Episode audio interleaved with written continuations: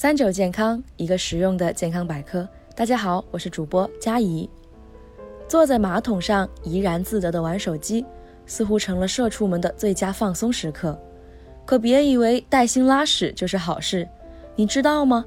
因为玩手机无限延长的如厕时间，正在慢慢毁掉我们的身体。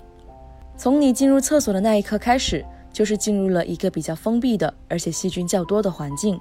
这也意味着你跟细菌亲密接触的可能性大大提高。如果你恰巧又有连麦打游戏的习惯，当你开口的时候，厕所里的大肠杆菌和沙门氏菌可能就会随着空气进入你的呼吸道和消化道，这也就是传说中的粪口传播。大肠杆菌会引起肠胃道感染。而沙门氏菌则会引起食物中毒。另外，如果手在触碰了不洁物品后没有洗干净，也同样会很容易造成粪口传播。其次，很多人坐在马桶上玩手机，最喜欢的姿势就是身体前倾，重心放在膝盖。实则，这个姿势带来的伤害一点也不比长期坐在办公桌前办公要小。首先，脖子习惯性的前倾会导致颈椎前屈过度，此时。颈椎承受的压力要比正常情况下多很多。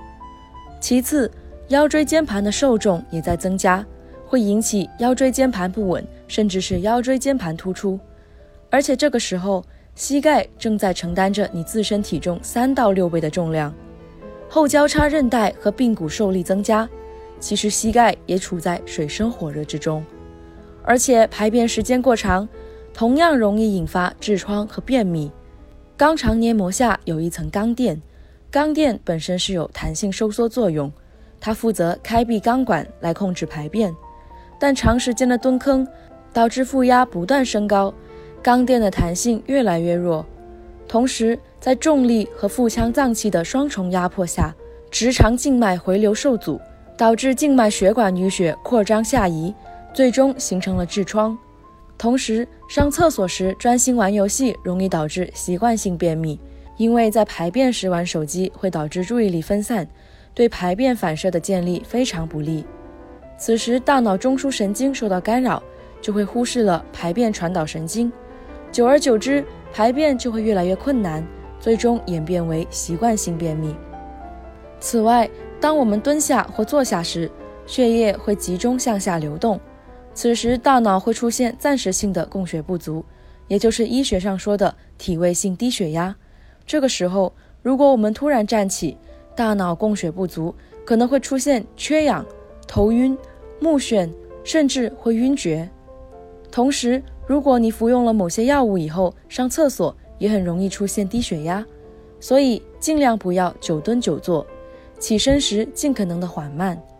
而且，如果是蹲厕，排便时间超过二十分钟，人在站起来的时候，腿部肌肉已经僵硬，收缩会相应变慢，导致静脉血管流速缓慢，腿部会肿胀和发麻。如果这个时候强行站立，血压会突然飙升，会让血管壁承受很大的压力，容易引起下肢静脉血栓，严重的可能会致命。特别是对于心脑血管疾病人群来说，久坐或久蹲。都会让心肌耗氧量增加，引发心绞痛、心肌梗塞和心律失常。所以，为了身体健康，我们应该建立正确的排便观。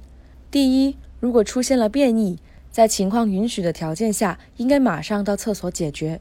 长期忍着便意不及时排出，容易导致肠炎、便秘。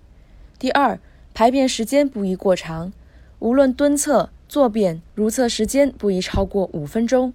有便秘的人不宜超过十分钟，已经有痔疮的病人更应该缩短排便时间，建议不超过三分钟。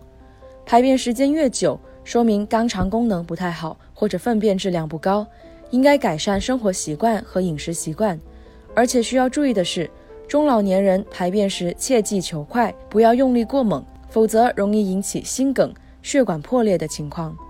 第三，可以保持适当的姿势帮助排便。一般来说，蹲便时肛门周围肌肉放松，负压增大，有助于顺畅排便。